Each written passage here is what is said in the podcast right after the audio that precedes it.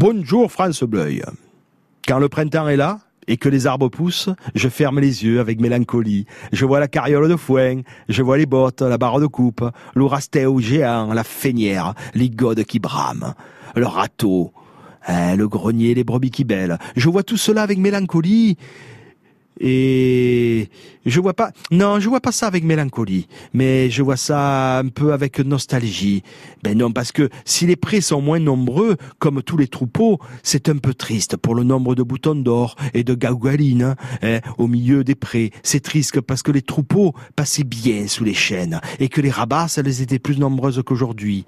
Mais mon Dieu, ramasser le foin, quelle galère. Hein, gamacher sur le viage, piétiner sur le voyage, sur la remorque, pour qu'il en rentre plus. Et puis après, piétiner sous la taulisse, sous la toiture, dans la poussière, du pollen plein les narines, à tel point qu'il fallait mettre la tête dans le fenestron toutes les trois minutes pour respirer un peu. Et tout ça, et tout ça pour que le soir et pendant tout l'hiver, par la suite, les fêtes, les godes, les bédigues, les moutons, les brebis, dites comme vous voulez, elles puissent avoir leur rastelier toujours plein. Vous connaissez le rastelier Cet endroit où l'on fait tomber le foin et qui ressemble à un immense râteau, un peigne avec des dents espacées pour que les bestiaires et les animaux puissent se nourrir.